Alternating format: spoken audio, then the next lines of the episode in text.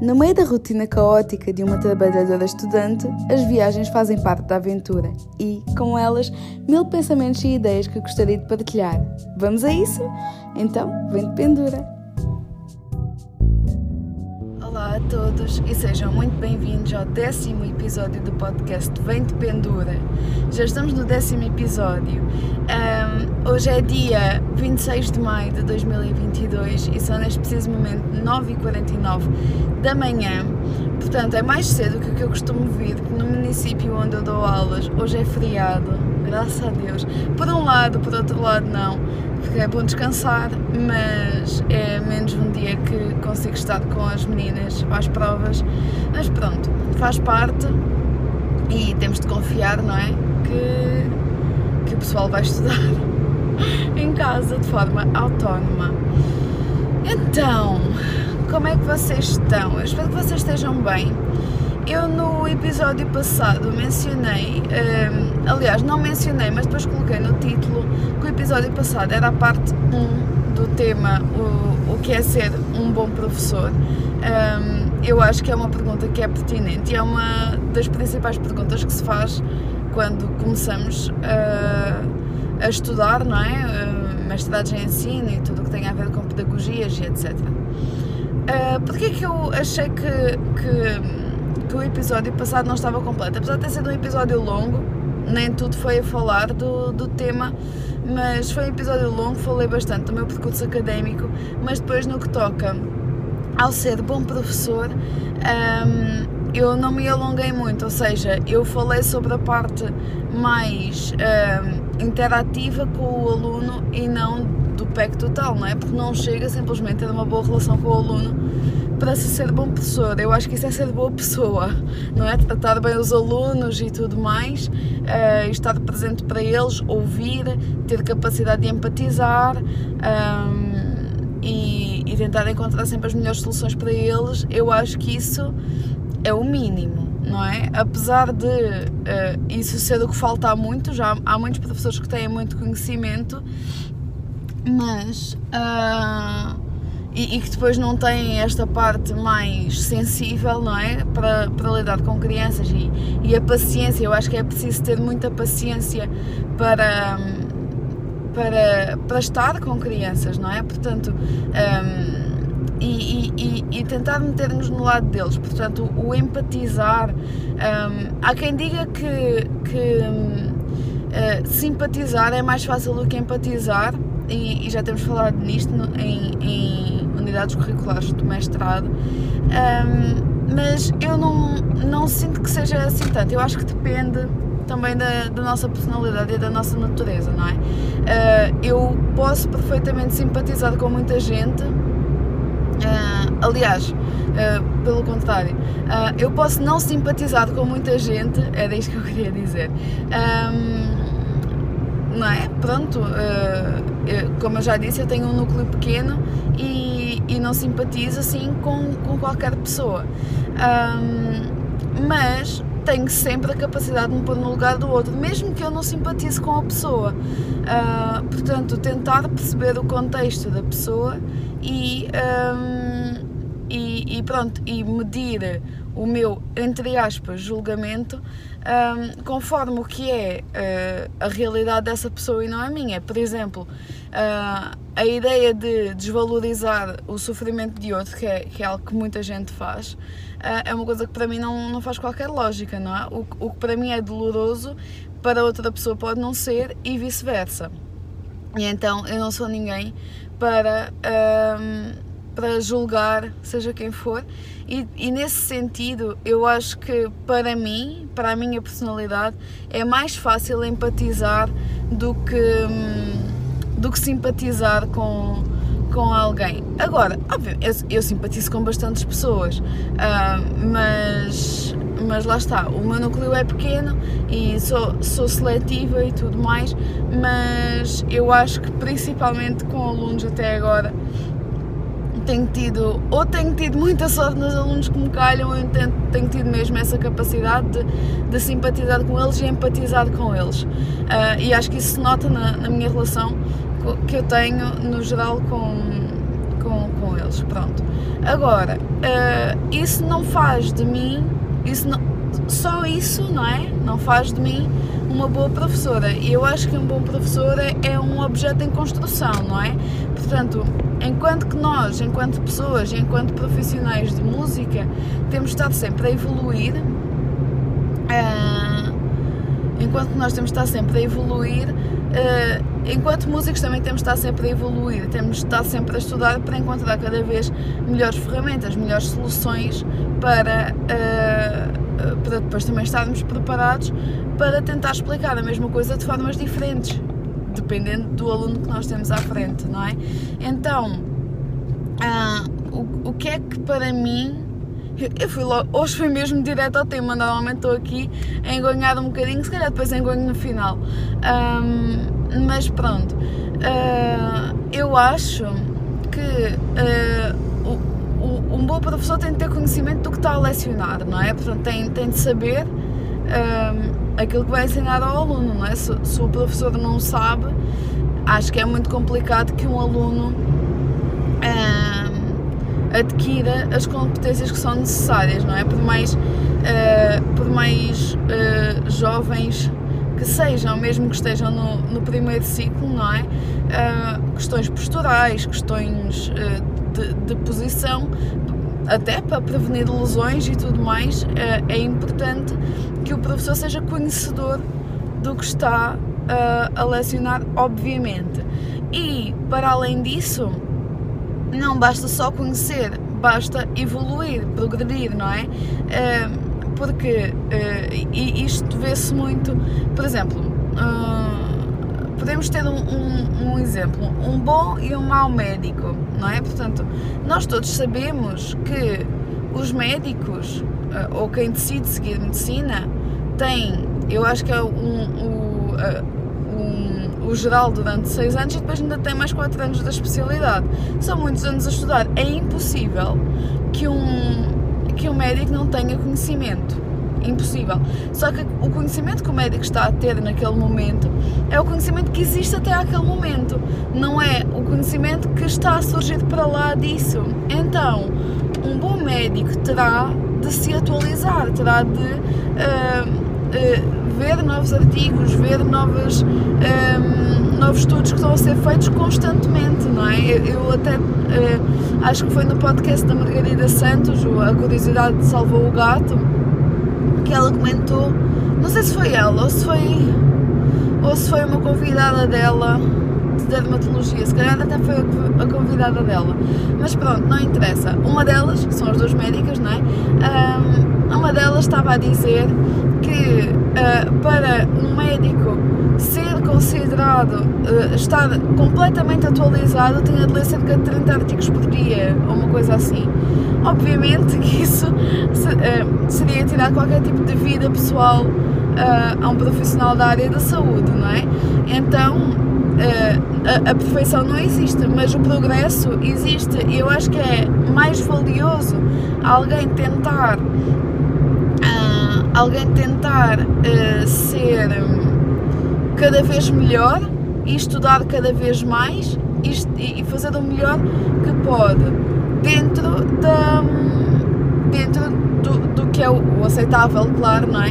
Não nos podemos estar a regir pelos, pelos mínimos. E então eu acho que é muito por isso, é, é procurar masterclasses, é procurar um, que eu confesso não tenho, que não tenho ido a muitas desde, desde que começou esta história toda do Covid, mas quero voltar aí.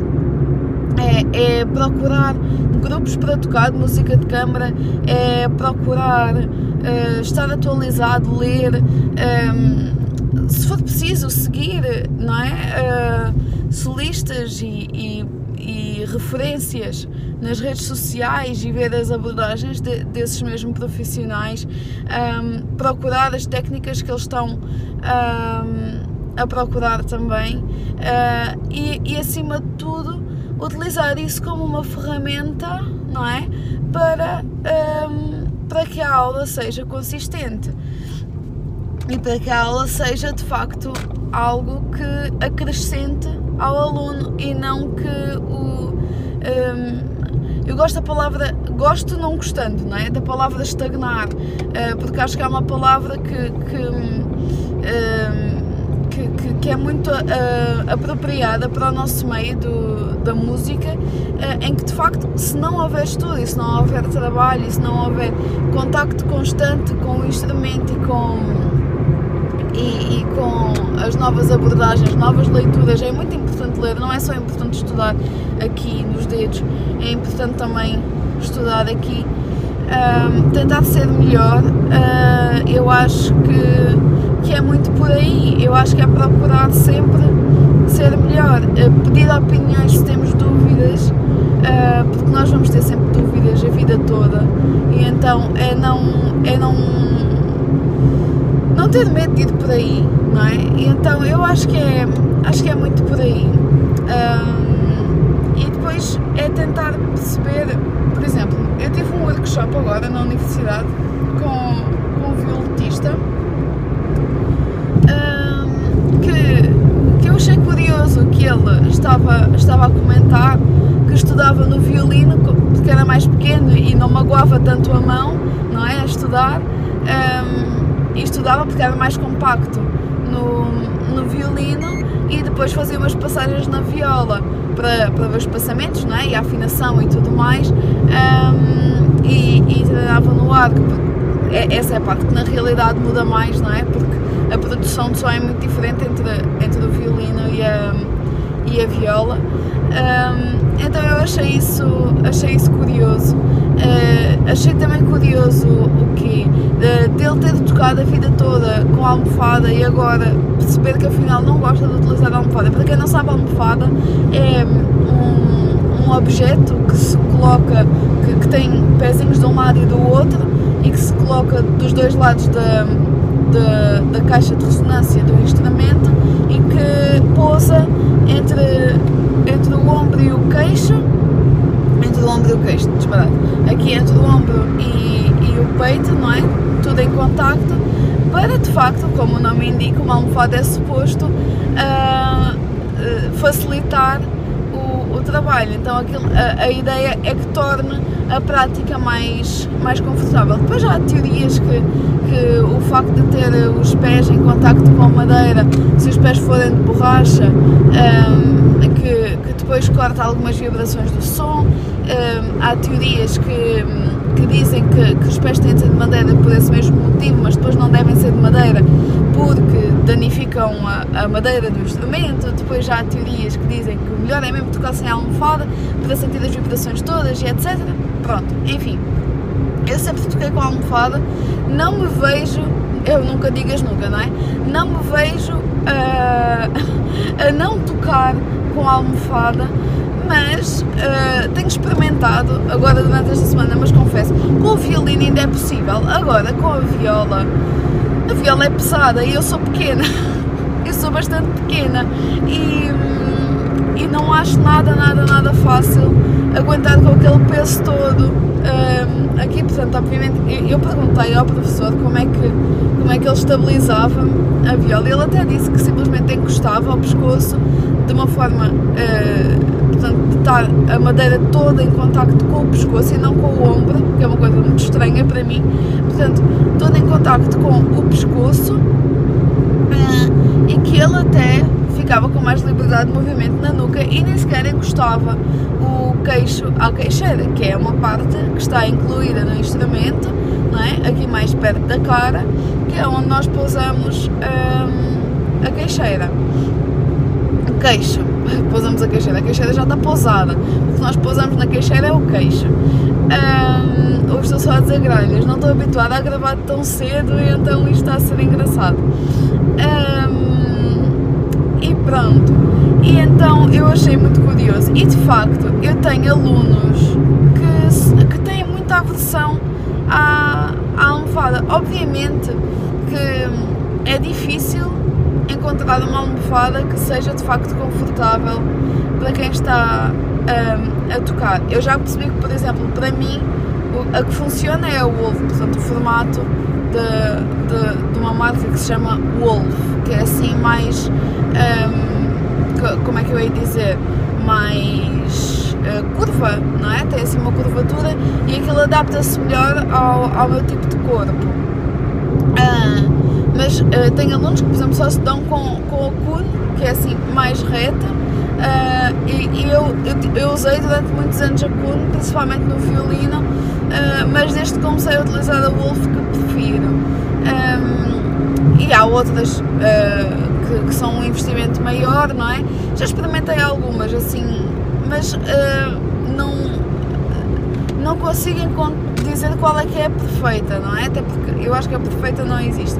Mas de facto, há alunos, e, e estamos a pensar no, em alunos que não sabem se querem seguir e não, não estão dispostos a fazer grandes investimentos, não é? Uh, e obviamente que as almofadas podem não ser incríveis. Um, mas pronto, isto para dizer que, que facto de ter alguns alunos que, que mostram assim alguma resistência, uh, tenho uma aluna em particular que, que ela, desde, desde que começou comigo, uh, que, que não quer, não, não gosta, sempre que põe a almofada é uma obrigação. Um, ehm, e, e, eu dizia-lhe, é assim, eu não sei tocar sem almofada, quer dizer, não, é?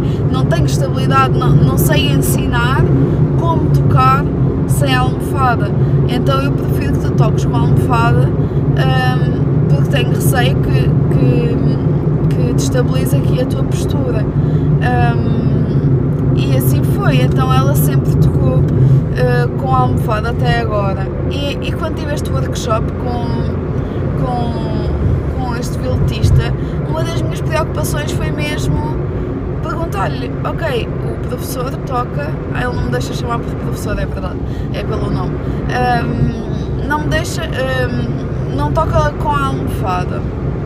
Então, como é que eu posso ajudar alunos que não querem tocar com a almofada e não têm de ser obrigados a tocar uh, com a almofada, mas de forma a que, uh, que, que que não seja instável, não é? Que, que eu consiga manter ali uma estrutura com, uh, com, só entre o instrumento e o aluno, como é que eu consigo manter essa, essa estabilidade sem que, sem que o instrumento deslize ou que caia ou, ou que ele, lá está, não, falamos muito em que não se deve segurar, não é? No instrumento com a mão esquerda. Para termos liberdade de movimento na mão esquerda, senão, porque nós estamos preocupados em segurar é? Uh, o instrumento, uh, isto vai bloquear. E então, um, ehm, como é que eu consigo que haja estabilidade um, quando, não é? Nós temos isto que é curvo e temos uma bandeira que é relativamente plana, ou então é curva, mas no sentido contrário. Então temos isto e temos isto a acontecer, não é? Como é que isto fica estável, como é que consegue que isto fique estável sem prejudicar aqui uh, a mão esquerda. Então ele deu-me assim algumas sugestões. Eu agora estou a fazer algumas experiências com principalmente com essa aluna que, que, que tem assim essa, essa maior resistência, que nunca gostou. Um, vamos tentar encontrar soluções pronto, para, para que ela esteja bem, não é? Porque o importante é eles estarem bem. E eu não gosto de obrigar alunos a fazer nada que não se sintam confortáveis e então, obviamente que se, se ela não se sente de todo confortável a tocar com a almofada, não o deve fazer, a meu ver, não é? Agora, estávamos no o que é ser bom professor, eu acho que vem muito por aqui, eu acho que vem por uma mistura entre conhecimento, entre a relação aluno-professor, procurar saber mais, portanto, ter uma, ter uma mentalidade progressista, não é? Tentar uh, olhar para a estrutura e perceber o que é que não está a resultar, o que é que pode ser mudado, o que é que pode ser melhorado, o que é que deve, deve ser mantido, não é? O que é que, ver o que é que faz sentido, uh, e principalmente para cada aluno. Um, estar atualizado, uh, principalmente, eu acho, procurar novas filosofias, tentar que, que a coisa não seja estática, não é? Porque há a abordagem de é assim porque eu digo que é assim e não há outra forma. Eu acho que isso no instrumento não existe. Uh, obviamente nós temos um, uma, uma base, não é? Temos, temos padrões, entre aspas, a cumprir tem a ver de facto com questões anatómicas tem a ver com uh, tensões que nós não queremos provocar. Agora, estabilizando isso, portanto, garantindo que não há tensões desnecessárias e garantindo que não há, uh, portanto, essa questão. Um, eu acho que há espaço para ter liberdade, até porque nós vemos solistas internacionais e, e, e a verdade é que uh, as posições, não é? Portanto, eles encontram a sua forma, a sua forma de trabalhar e a sua forma uh, resulta, não é? Cada uma das formas resulta. Há quem toque de uma forma completamente uh, oblíqua, quase e, e, nós defendemos que é mais redondo, uh, nós, os livros, não é? Defendem que deve ser tudo mais redondo, eu defendo que deve ser tudo mais redondo porque eu acho que tudo que é reto e, e, e tudo que é reto, oh, está aqui um caminhão muito lento, tudo que é reto e tudo que é uh, inflexível é tenso, não é? E então eu acho que eu acho que é, é uma questão de respeitar o aluno acima de tudo. No que toca ao, ao seu emocional e no que toca ao seu físico também. Portanto, alunos com, com uma mão muito. A, a minha mão é minúscula uh, e alunos com uma mão muito maior que a minha, de certeza que não vão pegar no, mesmo, no arco da mesma maneira que eu pego, não é? Uh, porque o espaço é o mesmo e a mão é outra. E então. Uh, eu acho que é por aqui. Eu acho que, que ser um bom professor é, é ser um professor aberto e um professor curioso, um professor estudioso, um professor que ouve, um, que, que, que, é flexível, mas que ao mesmo tempo que, que é rigoroso, portanto, no sentido em que procura de facto que os alunos sejam o melhor que eles podem ser e pronto, eu acho que é isto. Eu acho que foi isto que ficou por dizer na, no episódio passado, porque de facto, por muito bonito que seja nós dizermos que o importante é simplesmente a relação entre o aluno e o professor, uh, não pode ser só isso, porque o conhecimento tem, tem de acompanhar. Agora, se só existe conhecimento e não existe qualquer tipo de sensibilidade para o, o aluno, sinceramente eu não sei o que é que é o mais grave porque, reparem, um, um mau professor do ponto de vista de conhecimento leva um aluno a ter pouco conhecimento e, e claro, depois já não ter o desempenho que quer ter e, e, se leva a avaliações não tão positivas e depois leva também a uma fraca autoestima. Portanto, isso também não é solução. Aliás, nada disto que eu estou a dizer é solução. Uh, mas um professor que não tem relação com o aluno e que cria uma tensão completamente absurda um, dentro da sala de aula, que grita, onde é que se grita? Que grita que. que. Que, que estupidifica uh, o aluno, eu acho que cria muitos mais danos emocionais no aluno do que falta de conhecimento. Não sei, acho que, acho que uma coisa não é comparável à outra, mas eu acho que, que, que de facto não haver, um, não haver paciência, não haver uh, uh, empatia em sala de aula, eu acho que é, que é muito danoso para o aluno enquanto ser humano. Até porque uh, o, as crianças, não é? agora falando especificamente de crianças, são esponjas de informação. Se eles aprendem com violência, eles vão refletir violência. Uh, não sempre, mas depende muito do, do, discernimento e da maturidade do aluno, porque a resposta natural seria, se calhar, essa. Então, pronto, isto, isto para dizer que acho que é importante refletir e lidar com crianças não é de todo só receber um ordenado ao fim do mês.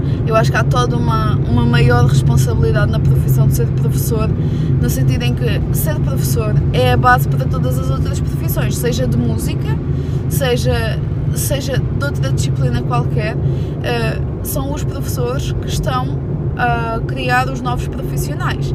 E então uh, eu acho que há de facto uma responsabilidade que tem de ser inequivocamente diferente, apesar de, de, de, depois, em termos de remuneração, a coisa não se reflete dessa maneira, mas eu acho que sim, eu acho que há coisas que são, que são primárias, portanto, eu acho que a saúde é primário, acho que os médicos são. são são uh,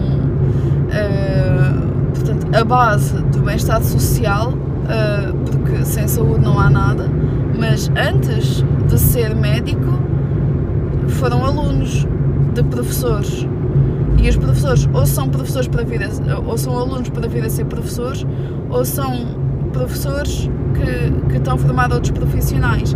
E então um, depois eu podia entrar por aqui numa, no, nos parâmetros avaliativos e, e tudo mais, e o que é que define se a pessoa é boa profissional ou não, se é uma média, se é. Eu acho que nesse sentido a música tem essa vantagem, no sentido em que só com a média não se entra em lado nenhum.